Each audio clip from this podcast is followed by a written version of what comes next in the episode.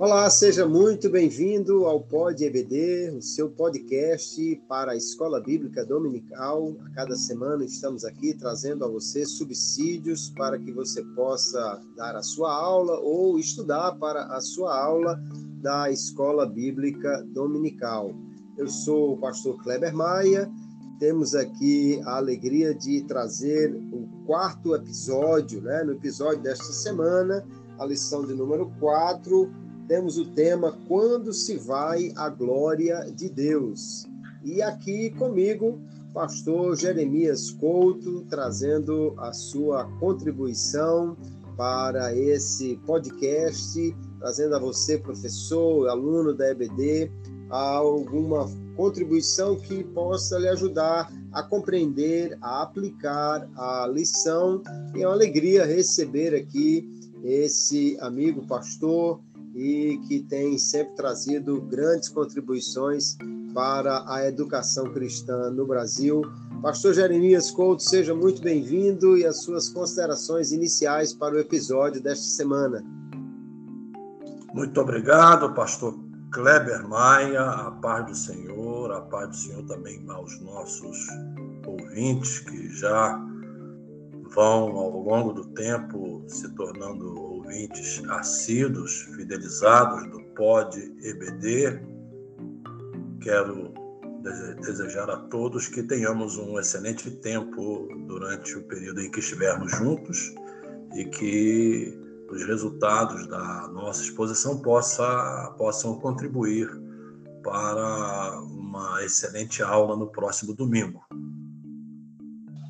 Muito bem, na lição desta semana, quando se vai à glória de Deus, nós temos aí um texto um tanto longo, né? É interessante que o professor, se já não o fez, estimule os seus alunos a ler o livro do profeta Ezequiel.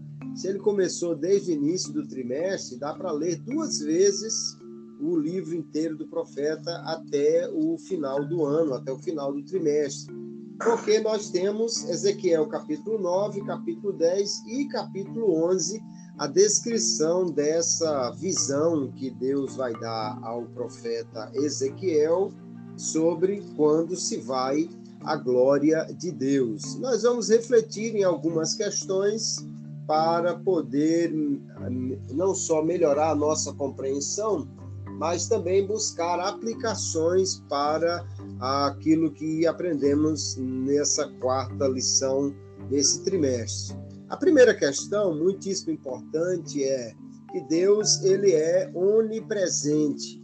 Mas sendo Deus onipresente, como devemos então entender a retirada da presença de Deus do templo e como isso poderia acontecer também na igreja de hoje?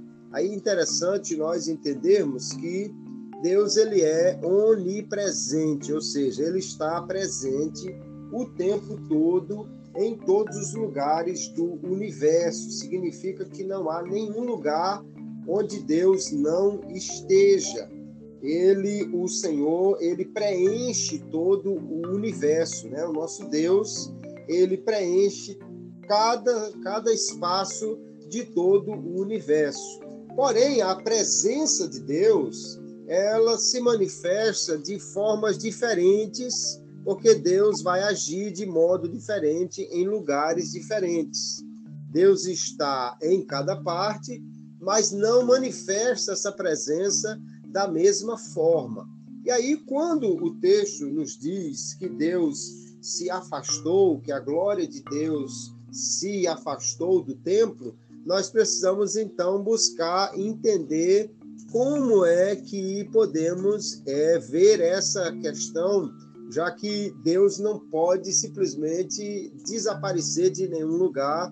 Então, pastor Jeremias, como é que o professor vai ter o cuidado aí de falar sobre presença ou manifestação da presença de Deus e como nós podemos ver isso nesse texto de Ezequiel? Meu querido reverendo Kleber Maia, e queridos ouvintes, como bem introduziu o nosso companheiro, a presença de Deus se manifesta de diferentes formas. E vale aqui abrir um parênteses só para ressaltar que quando falamos sobre Deus onipresente, Deus presente em todos os lugares, não podemos confundir com o panteísmo, que implica em que você encontra Deus em todas as coisas. Essa é uma distinção que convém já fazer de início, porque são duas coisas distintas para que não haja confusão na hora de você fazer a exposição diante da sua classe. A onipresença de Deus trata-se do fato de que ele tem domínio, do fato de que ele está num ambiente, por assim dizer, atemporal, acima do tempo, e, por exemplo, há um salmo que diz que se o salmista descesse até o inferno, lá encontraria o próprio Deus. E claro que essa alusão refere-se ao modo como Deus estaria presente no inferno, que seria através da sua ira. Então a presença de Deus se manifesta através da ira, e temos de entender que a ira não é no sentido humano, dessa ira raivosa, dessa ira, ira ah, digamos, em que você perde ah, o controle dos sentidos. Nós temos de olhar a ira de Deus em termos teológicos. Paulo fala sobre isso nos três primeiros capítulos de Romanos, sobre a ira de Deus. É uma forma da manifestação da presença de Deus assim também como a justiça de Deus, a qual o apóstolo Paulo também se refere nos três primeiros capítulos de Romanos, justiça de Deus que se manifesta na pessoa de Jesus Cristo. Ou seja, com essas perspectivas em mente, eu creio que dá para entender o significado da manifestação da glória de Deus na vida do povo de Israel.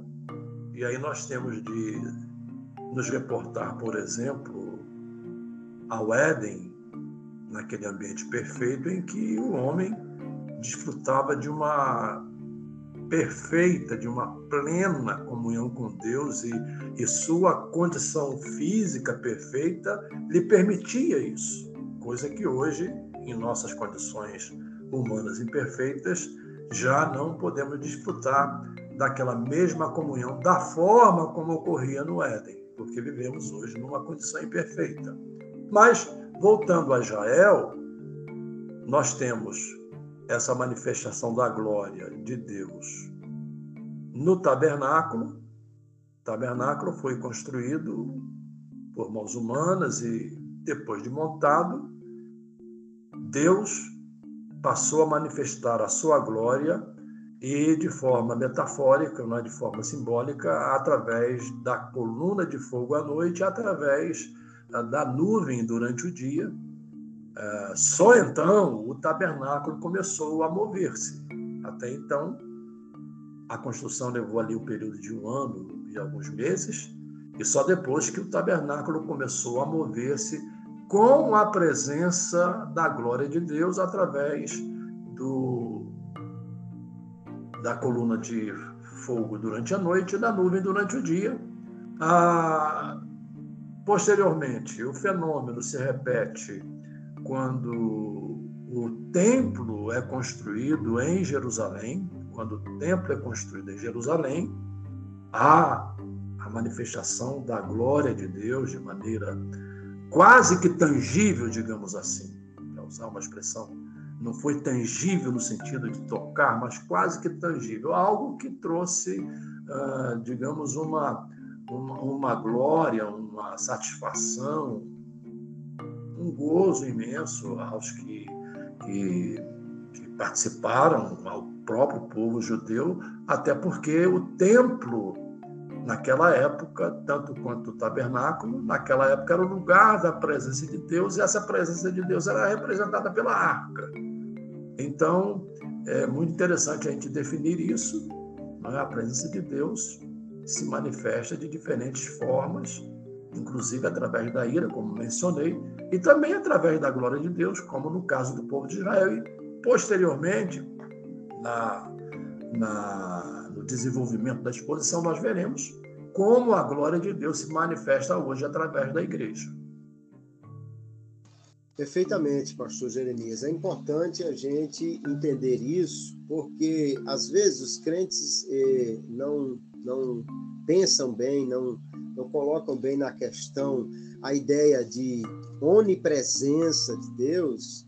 E quando a Bíblia utiliza expressões dizendo Deus apareceu, a glória de Deus se foi, Deus veio de Temã, o profeta vai dizer, né? Deus esteve ali, são, na realidade, expressões para se falar da manifestação dessa presença de Deus. Nós podemos entender que, de um modo geral, Deus está presente em todo o universo para sustentá-lo.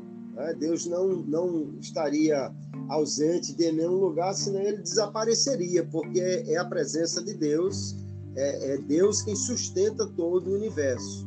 Mas esta presença de Deus, ela pode ser manifesta através da sua bênção ou através também da sua punição.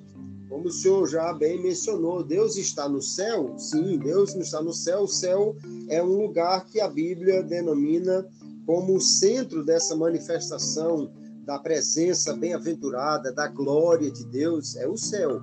Essa glória de Deus, essa presença abençoadora se manifesta de muitas maneiras na terra. Sim, nós já vimos, como o senhor mencionou, tabernáculo, templo em Jerusalém, essa glória de Deus manifesta sobre a arca, que significava a presença abençoadora de Deus. De um modo geral, quando a Bíblia fala da presença de Deus, geralmente fala dessa presença que está ligada à sua bênção, à sua benevolência, que é manifesta em uma forma de bondade de Deus, que, que nós vamos ver quando Moisés pediu para ver a Deus, Deus disse que ia mostrar a sua bondade a ele, né? ou seja, essa manifestação abençoadora. Mas quando Deus está punindo, ou quando alguém se afasta de Deus pelo pecado, quando o profeta Isaías diz, por exemplo, os vossos pecados fazem separação entre vós e o vosso Deus, lá no capítulo 59, não quer dizer que Deus foi para longe. Ah, esse afastamento de Deus é um afastamento moral, mas não significa um afastamento em essência. Deus ainda está presente ali, só que agora a sua presença não é mais abençoadora, porque não está se agindo mais de acordo com a sua vontade, com os seus mandamentos, ou a vontade que é expressa na sua palavra. Dessa maneira, nós precisamos entender: Deus está presente em todos os lugares.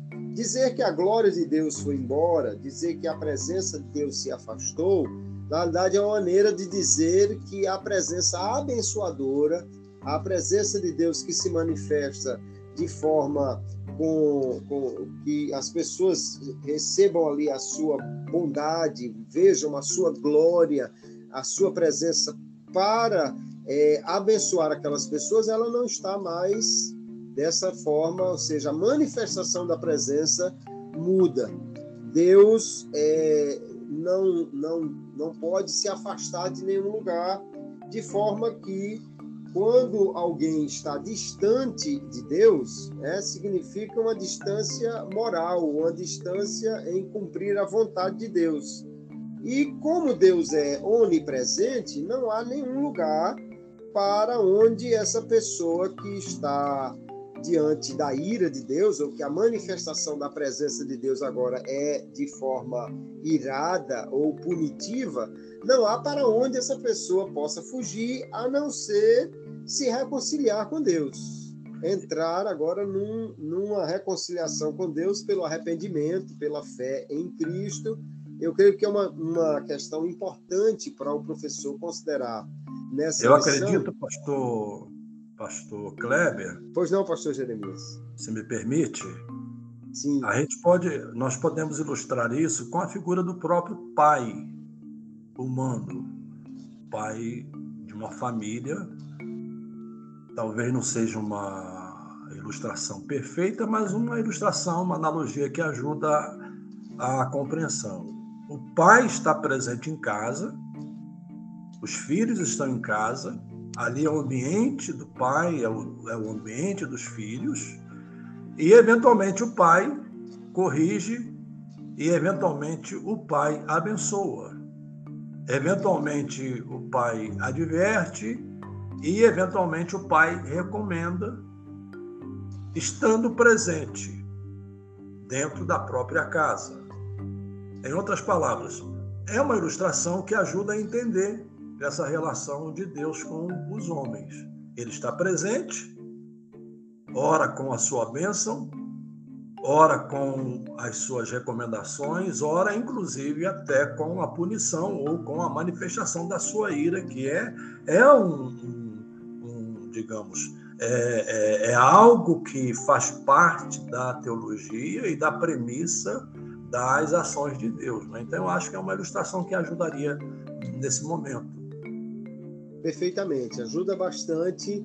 É, imagine o pai que está conversando com o filho, o filho está obedecendo, né, fazendo o que agrada ao pai e está tudo bem. Mas de repente o filho faz uma coisa que o pai não gosta, a, a, o pai já, já muda a expressão do seu rosto e o filho já entende que a presença do pai ali já não significa a mesma coisa. Também é assim com Deus. Tanto que a Bíblia diz que Deus sempre está perto daquele que o busca e que o pecado afasta, mas não no sentido de uma distância que é, alguém esteja fora desta presença de Deus, mas sim fora da vontade de Deus ou da sua bênção. Normalmente, quando a Bíblia fala de Deus estar presente em algum lugar, mostra a sua presença abençoadora, a sua presença que traz é, alegria. Mas quando Deus está afastado por causa do pecado, ele continua presente, porém, moralmente aí haverá um afastamento de Deus e da sua vontade. Muito bem, a segunda questão que nós vamos refletir no episódio de hoje é que, apesar da infidelidade do povo de Deus, a presença de Deus permaneceu ali até que atingiu um limite e que a glória divina afastou-se. E, pelo que o texto nos mostra, ela vai se afastando em etapas. Assim como na lição passada, nós vimos também é, fases ou, ou maneiras diferentes em que o povo foi se afastando de Deus é, Deus vai mostrando ao profeta alguém que está num lugar e, e parece que cada vez vai se afastando mais do, do templo ou do centro do templo. Da mesma maneira, a glória de Deus vai se afastando, né? se levanta da, da, da, do templo para o querubim e daí para o monte das oliveiras e se afasta. Nós podemos entender que essa essas fases distintas é, podem nos levar a pensar sobre a longanimidade de Deus demonstrada naquele tempo e também demonstrada para com os homens em todo o tempo, pastor Jeremias. Vamos te ouvir essa questão. A Bíblia diz que Deus é longânimo. Deus é longânimo na medida certa da sua soberania.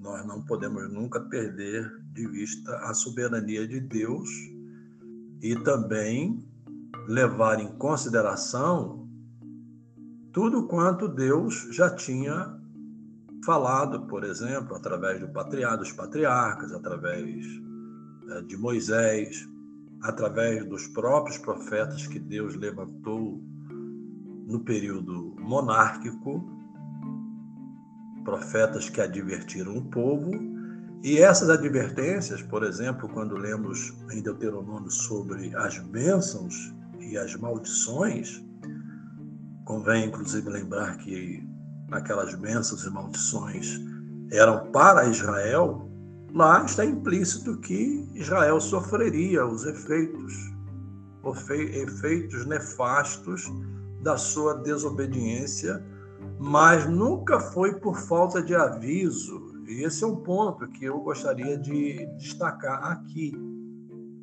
assim com bastante ênfase, se me permitem, queridos ouvintes, porque Deus é esse Deus longânimo, e deixe-me usar aqui uma outra expressão: Deus é esse ser magnânimo. Ele adverte, ele dá todo o tempo necessário para que que lhe servem se arrependam. E nós temos uma série de advertências para o povo de Israel, quando, por exemplo, já falando do cativeiro babilônico, porque estamos aí no contexto do cativeiro babilônico, ou seja, da, do, do, Reino do Sul, vamos deixar um pouco para trás o cativeiro assírio das dez tribos do norte, temos Jeremias. Graças a Deus eu tenho até seu nome, a diferença é que lá no cartório, não sei se meu pai errou, se foi o escrivão que errou, o meu nome é com G e não com J. Mas eu me identifico muito com Jeremias pela sua forma, pela sua insistência, ah, também pelo momento, pelos momentos em que ele se fragiliza e até questiona Deus. Eu estou aqui quase que é, batendo em ferro frio, ou seja, ah, não vejo efeitos da minha mensagem, mas Deus nunca deixou de advertir o povo de que isso ocorreria, de que isso aconteceria e isso, de fato, ocorre com o cativeiro babilônico, e é, é, é, a isso que o profeta Jeremias faz referência até esse momento. Profeta, o profeta Ezequiel uh, se refere, dirigindo-se já aos cativos da, da, da Babilônia, tanto aqui que no texto bíblico ele, ao final, diz, não é? no verso 25, e falei aos do cativeiro todas as coisas que o Senhor me tinha mostrado. Então ele se refere ao templo de Jerusalém, que foi destruído no ano 587 a.C., que ainda estava em sua imponência, e com a invasão de Nabucodonosor, o templo foi destruído, e aí todos os demais uh, judeus foram desterrados para a Babilônia, ficando apenas o remanescente constituído mais de pessoas pobres que eventualmente não poderiam ser úteis para a Babilônia. Então, nesse ato, digamos assim, nesse ato, a glória se vai, se perde, porque o templo, e isso é bom porque nós vamos fazer uma analogia com, com João 4, em que a mulher samaritana faz aquela célebre pergunta: aonde devemos adorar? como devemos adorar. Ou seja, o templo naquela época, e esse foi o, o, o grande desafio de Estevão, para fazer aqui também uma digressão rápida, quando ele faz aquele discurso contra as autoridades judaicas e ele, ele fere de morte um ponto que era crucial para o culto judaico, que era o templo, a sacralização do templo. E ele diz que Deus não habita em templo feitos por mãos humanas. Então, o templo, naquela época, se constituía nessa figura da presença de Deus.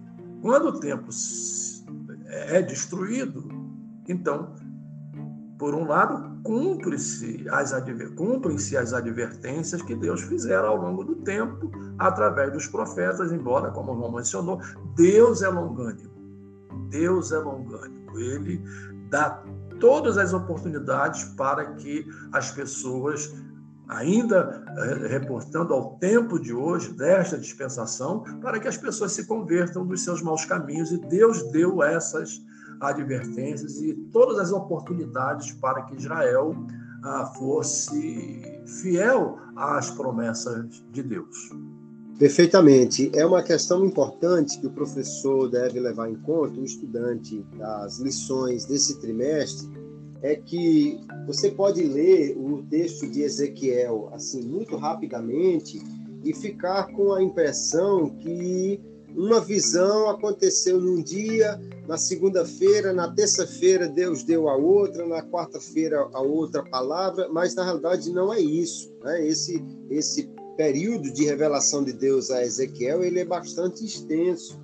Tanto que nós vamos encontrar Deus mandando o profeta ficar mais de um ano deitado é, na sua própria cama, amarrado com corda, lá no capítulo 4. Então veja que entre aquela visão do capítulo 1 e essa segunda do capítulo 8 já se passou bastante tempo, de forma que é, nós podemos entender que esses, essas visões e que o profeta está contando ao povo são também avisos de Deus, que é uma expressão da sua longanimidade, da sua misericórdia, porque nós vamos encontrar dentro do próprio texto de Ezequiel, por exemplo, lá no capítulo 33 e o verso 11, Deus diz assim: Vivo eu, diz o Senhor Jeová, que não tenho prazer na morte do ímpio, mas em que o ímpio se converta do seu caminho e viva. Convertei-vos, convertei-vos dos vossos maus caminhos, pois, por que razão morrereis, ó casa de Israel? Veja que, que Deus longânimo, que coração maravilhoso de, de bondade e misericórdia, quando o povo está numa situação tão terrível de idolatria como nós vimos no capítulo 8 e estudamos na lição passada, e Deus ainda está dizendo que eles devem se converter, se arrepender. Deus não tem prazer que eles morram na impiedade.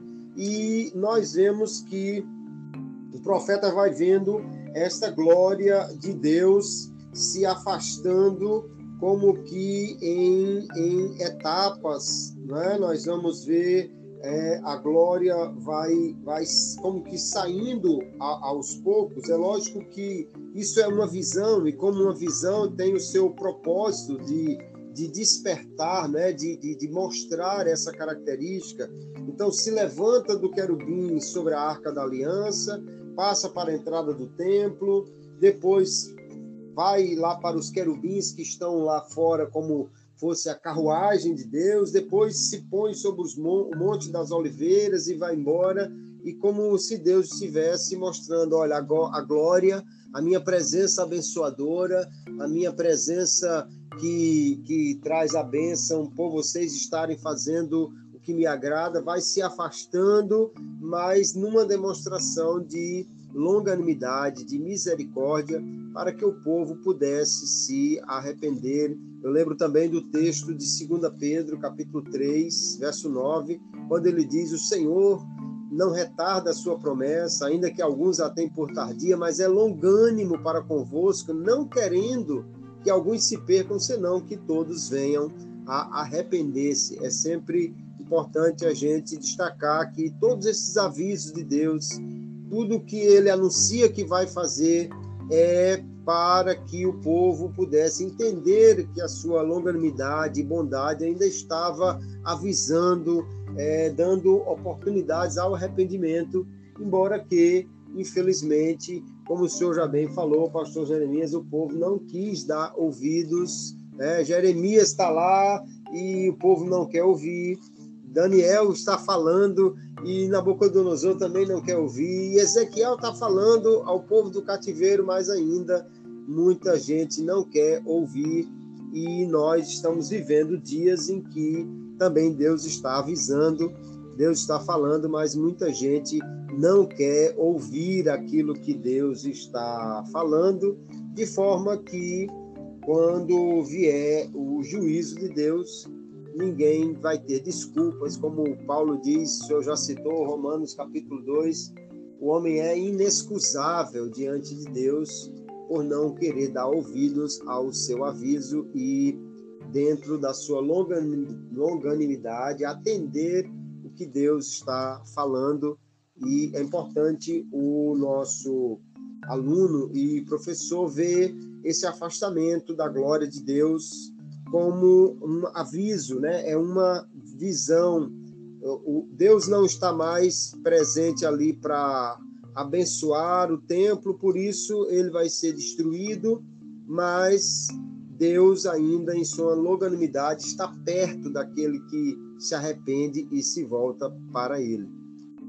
Nós temos uma terceira questão muito interessante dentro de subsídios que procuramos trazer para os professores nesta lição, episódio número 4 que estamos tratando, é que a, a glória de Deus, ela, da forma como ela foi embora, essa glória que foi manifesta lá no tabernáculo, na inauguração do templo, essa nuvem de glória que encheu o templo, ela não retorna mais ao templo. O templo de Zorobabel, né? o templo é reconstruído, depois ele é ampliado de uma forma extraordinária por Herodes, mas a glória de Deus, como foi na inauguração do templo, ela não retorna mais.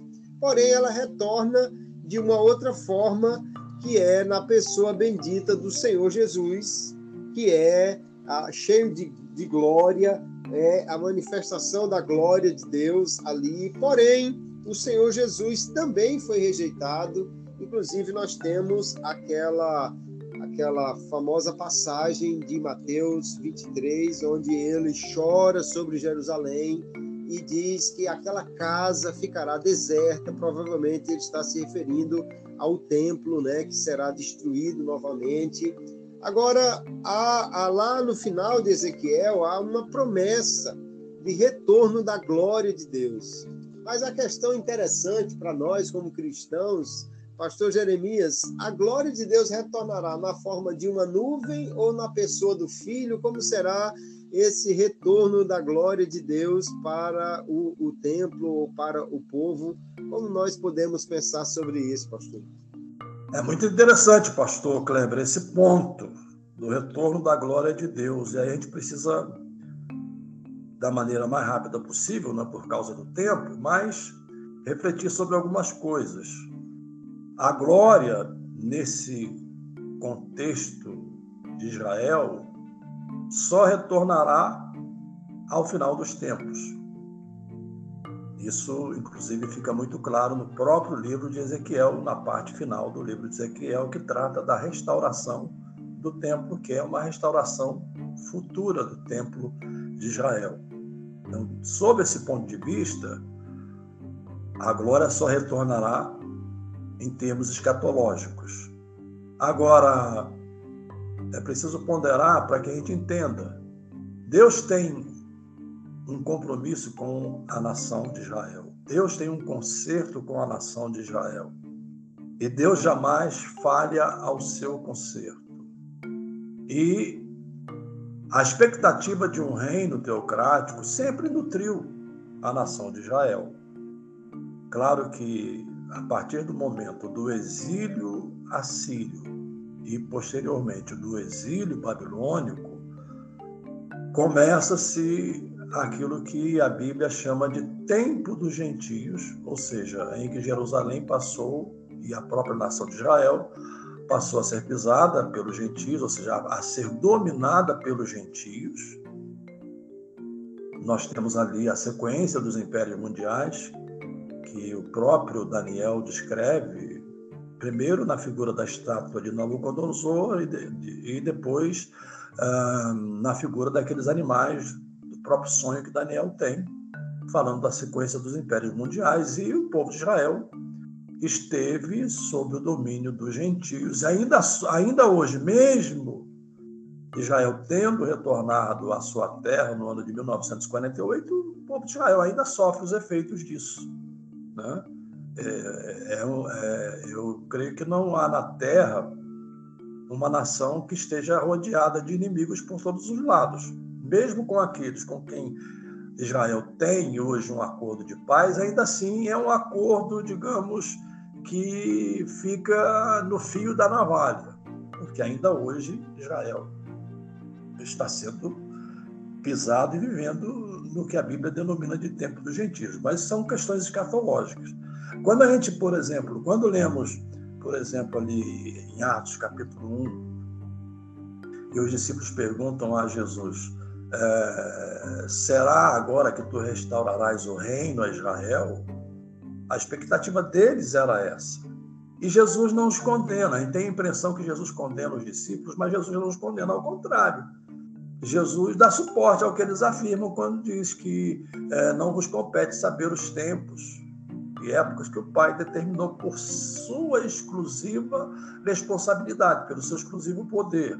Então, existe uma expectativa messiânica, sim, de restauração desse reino, uma restauração futura desse reino. E Jesus, aí, é, entrando no ponto, Jesus é o herdeiro legítimo, é o herdeiro genuíno do trono de Davi.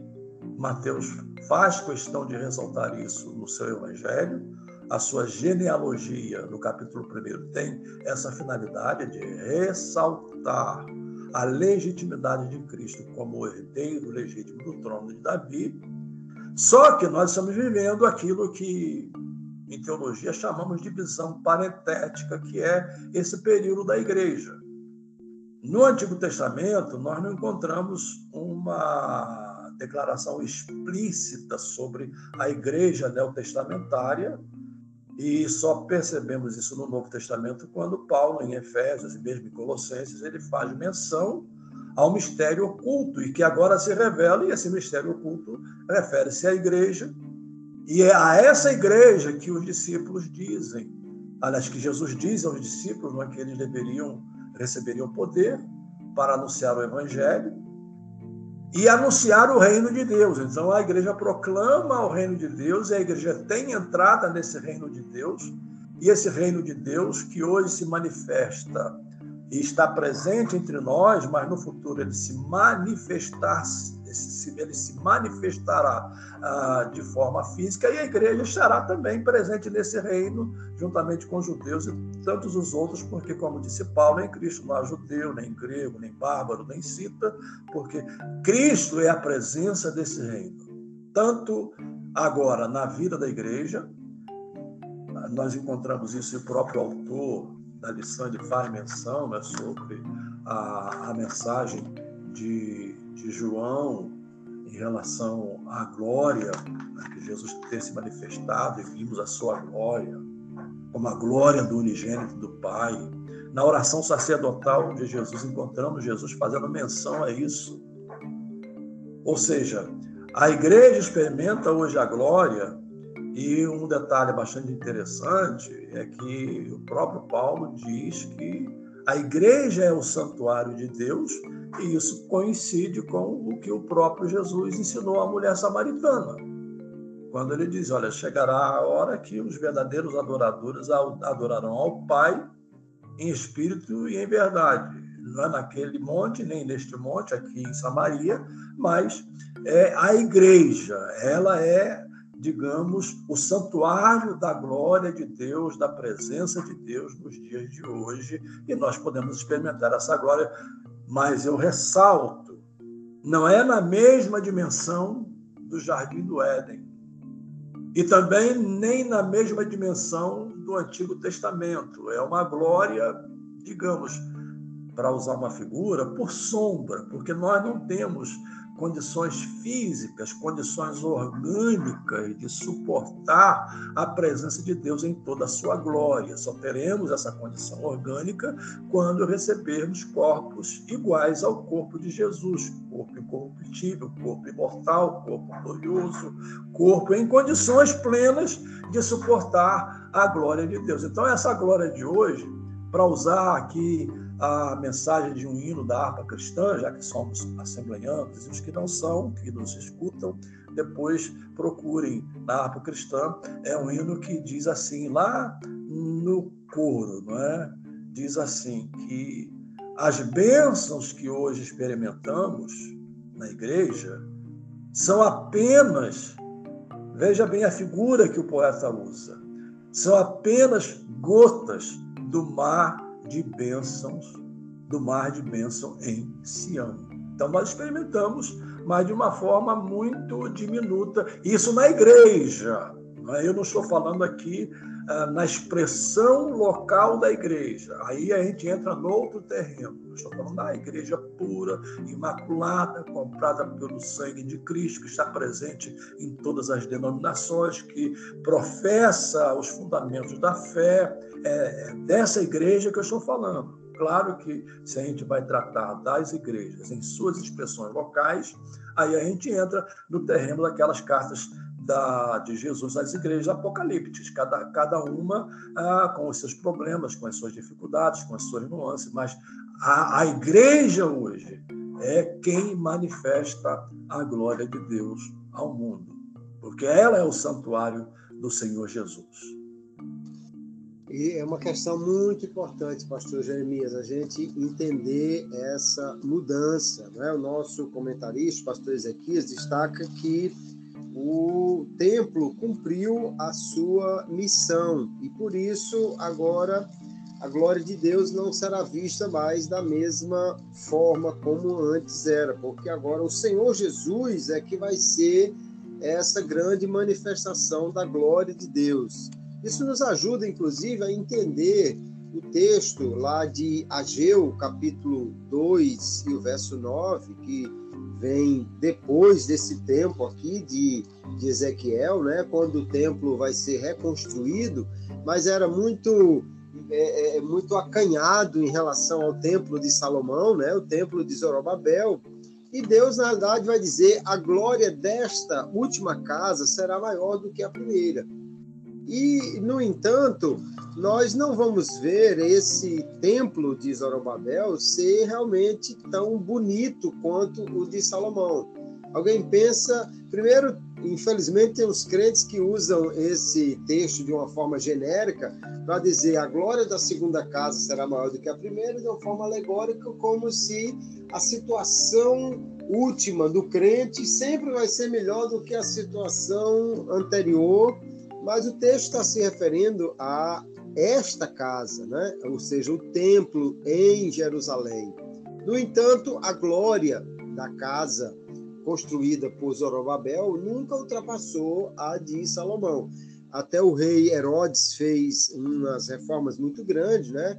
mas é, de uma maneira realmente é, da glória de Deus, a casa agora não teve nunca mais aquela glória que teve o Templo de Salomão, a não ser, aí sim, quando o Senhor Jesus ele está no templo, ele vem ao templo, aí nós vamos ver Deus realmente presente no templo de uma forma extraordinária.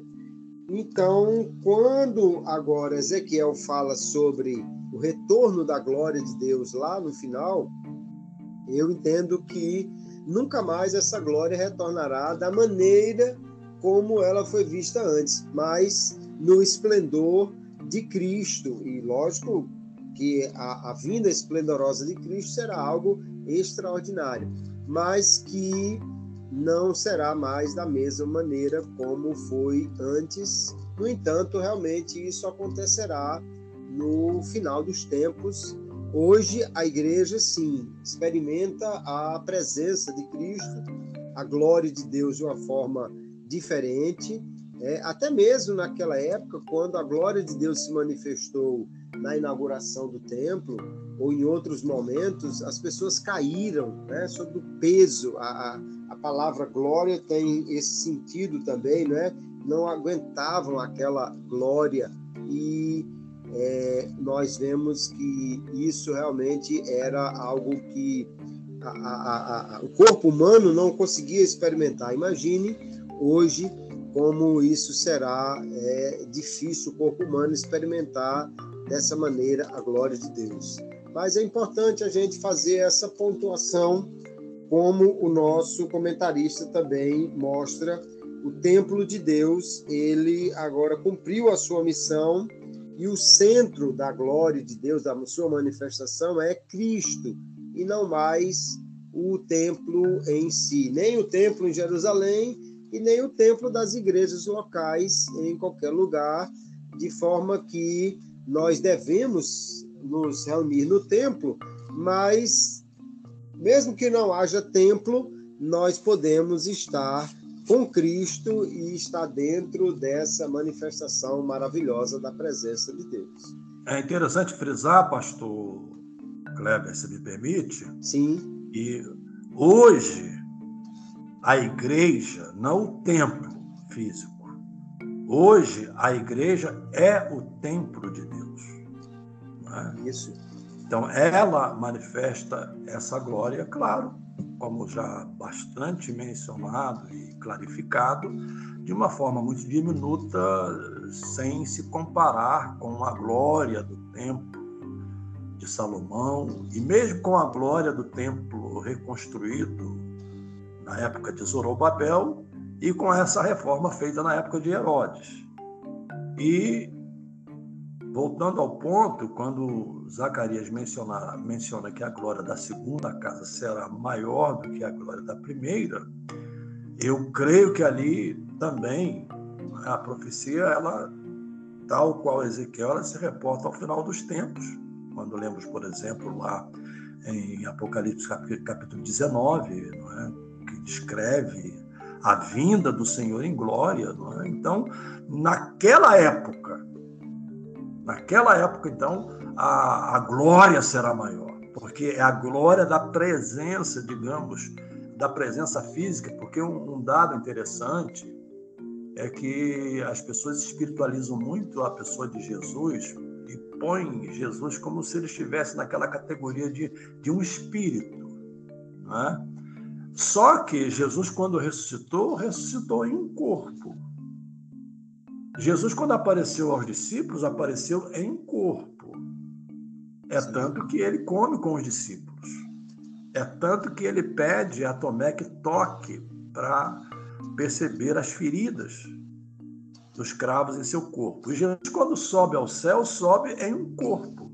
Agora, glorificado, perfeito, incorruptível, mas ele está no céu em um corpo. E é interessante frisar o que disseram aqueles ah, anjos no dia da ascensão. Este Jesus que vocês viram subir para o céu, ele virá da mesma forma. Essa expressão da mesma forma é muito significativa, ou seja, do mesmo modo. Então, a, nós poderemos contemplar a glória do Senhor. Ele vai reinar, não vou entrar no mérito escatológico de milênio, coisas do gênero, porque, para mim, havendo milênio, depois teremos continuidade. É? O reino de Cristo será um reino eterno perfeito, é? em que ele reinará. E aí nós vamos experimentar de maneira plena o poder dessa glória de Deus naquela época. Amém. Isso realmente é muito importante para nós entendermos, né? Agora nós chegamos àquele momento sempre no final de cada episódio, que é o momento da mesa redonda e a hora da pimenta, onde a gente vai trazer uma situação para ser, ser discutida, né?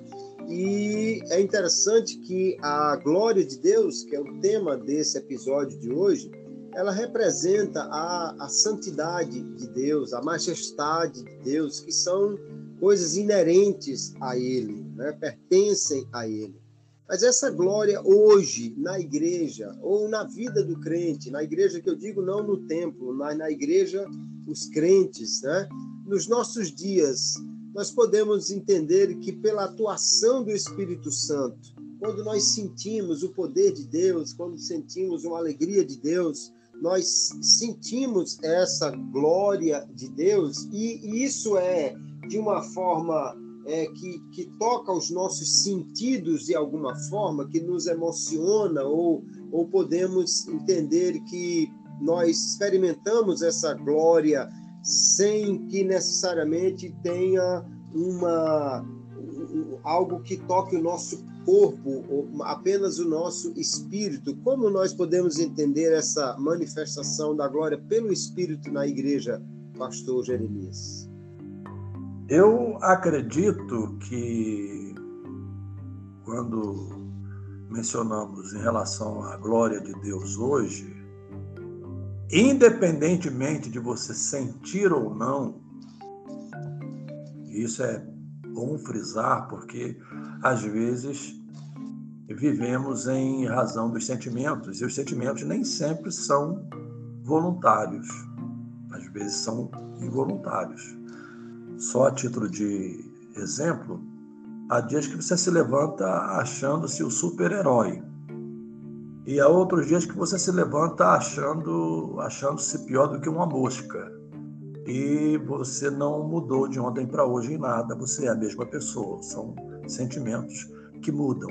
E os, os sentimentos muitas vezes mudam ao sabor dos ventos. Então nós não podemos nos guiar pelos sentimentos especificamente, mas nos guiar pela palavra de Deus. De modo que a glória de Deus hoje se manifesta na igreja, não é? Paulo é muito claro quando diz: Vós sois o templo do Espírito Santo, vós sois o santuário do Espírito Santo. Então, essa glória está presente e eu já me reportei esse ponto, né? mas, mas convém enfatizar não é que não é naquela dimensão, porque nós não suportaríamos. Eu costumo ilustrar, quando dou aula para casais, eu costumo ilustrar dizendo que a relação conjugal, o ápice dela é o ápice conjugal. E eu costumo ilustrar dizendo que o orgasmo é algo tão rápido porque se fosse algo demorado, o corpo humano não suportaria. É uma coisa lógica que todo mundo sabe, todo mundo conhece, sobretudo ah, os casados é uma coisa que você não suportaria, o organismo não suportaria.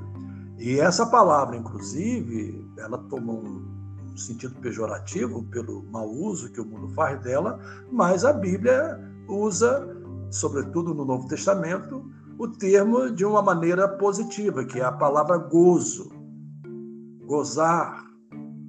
Ou seja, o que se experimenta fisicamente no ápice da relação sexual é algo extremamente ínfimo, porque o corpo não suportaria.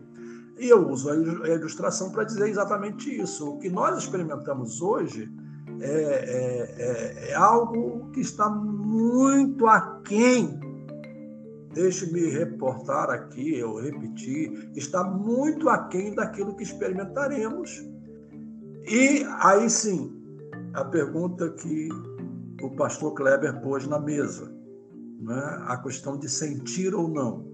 Claro que ah, há momentos que você sente, e às vezes de forma muito intensa, e às vezes de tão intensa que você até não suporta.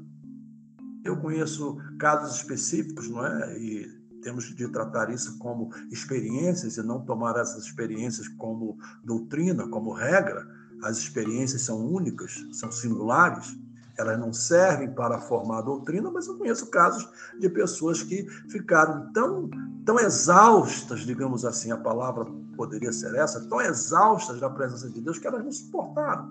Elas caíram desmaiadas. Não é esse cai-cai como aí ocorre em muitas igrejas, que as pessoas caem, dali a pouco se levantam como se nada tivesse ocorrido. Não é disso que eu estou falando. É aquele momento tal que a glória de Deus é tão intensa que você não suporta. Isso pode acontecer. Isso pode acontecer. Mas, regra geral, não acontece assim. Você participa do culto, você adora, você adora na sua pessoalidade, porque o culto pode ser pessoal, e você eh, se sente realizado, se sente é, satisfeito, ou seja, há uma realização plena no ato da adoração e que é a glória de Deus, mas não é algo oh, que eu explodi, que eu saí sapateando, que eu saí correndo de um lado para o outro, porque senão a gente vai viver numa polvorosa, não é, não é desse gênero. Mas é perfeitamente possível você é, ter a, a, os seus sentidos serem sim afetados por essa glória de Deus, nessa dimensão que eu estou dizendo, sem a perda da razão. Mas sem a perda da razão, porque a razão sempre vem em primeiro lugar, antes de qualquer outra coisa e acima da razão, a Escritura. Perfeito, eu entendo assim também, Pastor Jeremias, que nós experimentamos, pela ação do Espírito Santo, essa presença gloriosa de Deus em momentos assim que muitas vezes nos tocam, né, nos, nos fazem aflorar em emoções, mas isso não é, é determinado por essa emoção ou principalmente por qualquer tipo de sensação que o corpo experimente, né? Não é uma presença sensual no sentido de tocar os sentidos do nosso corpo. Às vezes, no nosso meio pentecostal, as pessoas ficam esperando ou querendo sentir um arrepio, ou ver uma, uma bola de fogo, ou, ou sentir algo assim que, que movimente o seu corpo, e às vezes até eu vejo um exagero em termos de expressões corporais, de, de uma emoção que é demonstrada de, de, de maneira exagerada na igreja, né? Alguém chama de, de adoração extravagante, mas eu acho às vezes que não é extravagante, é realmente é, inadequada, onde alguém sai correndo, pulando, sapateando. Mas isso tem a ver também com, em algumas pessoas, talvez, a, a questão de não saber lidar com isso, né? com a emoção, com a alegria que está sentindo, e muitas vezes também porque a pessoa fica nessa expectativa de que haja uma manifestação de algo que você possa sentir e então dá vazão a isso, mas a, a manifestação da glória, da, da presença gloriosa de Deus pelo Espírito, ela afeta exatamente o nosso espírito, né? em trazer essa satisfação, essa alegria, e pode até algumas vezes realmente atingir o nosso corpo de você sentir esse, esse peso, de você experimentar uma alegria tão grande que o corpo não, não suporta, porém, não é a ausência desse, desse, dessa, desse sentimento que vai nos, nos mostrar a ausência da, da presença ou da manifestação da alegria de Deus, portanto, a gente não pode associar apenas uma coisa à outra. A glória de Deus lá no templo, sempre ela estava ligada a algo que o sentido percebia, não é? Uma, um brilho, um, um, uma presença que, que era um peso, mas que hoje essa presença não é mais sentida necessariamente nessa forma que os sentidos vão captar, mas de uma maneira diferente, espiritual, como nós vamos ver o Senhor Jesus dizer também, né, que a adoração agora é em espírito e em verdade. Nós estamos chegando ao final do episódio de hoje. Eu quero aqui agradecer de coração ao pastor Jeremias Couto por sua participação neste episódio, sempre trazendo excelentes contribuições agradecer aos nossos queridos ouvintes do Pod BD que estão sempre nos acompanhando. Estamos aqui nesse formato é, sem o, o, nosso capitão, pastor Gleibson Andrade, mas breve oramos para que ele possa concluir o seu doutoramento e retornar às gravações aqui do Pod EBD. Por enquanto ele está só nos bastidores, mas quero agradecer e deixar a, ao senhor pastor Jeremias o espaço para também as suas considerações finais para encerrarmos o nosso episódio de hoje. Pastor Kleber, muito obrigado, muito obrigado, meu querido Gleibson Andrade. Como o pastor disse, está nos bastidores, mas se Deus quiser, brevemente retornará. E eu agradeço o privilégio de mais uma vez poder servir aqui no Pod EPD, neste episódio de número 4, tratando deste tema tão especial, tão interessante, sobre a glória de Deus, ou seja, quando se vai à glória de Deus. E o meu desejo aos alunos e, sobretudo, aos professores que até se utilizam desta plataforma para, se subsidiar para a lição é que tenhamos conseguido de alguma forma, não é claro, não com aquela extensão toda que seria necessária, mas de alguma forma contribuir para a sua aula no próximo domingo, para que possamos entender o que é a glória de Deus, como é que a glória de Deus se manifestava no Antigo Testamento, no tabernáculo, no templo, na vida da igreja hoje, resumindo assim muito rapidamente, não é? e como se manifestará em termos escatológicos no final dos tempos com o reino físico, sendo Jesus o Rei dos Reis e Senhor dos Senhores. Muito obrigado mais uma vez. Deus os abençoe abundantemente. Amém. Agradeço a sua participação, pastor Jeremias. Oro para que o Senhor abençoe cada dia mais a sua vida, o seu ministério, todos os nossos queridos ouvintes do Pod EBD. Você puder, compartilhe isso.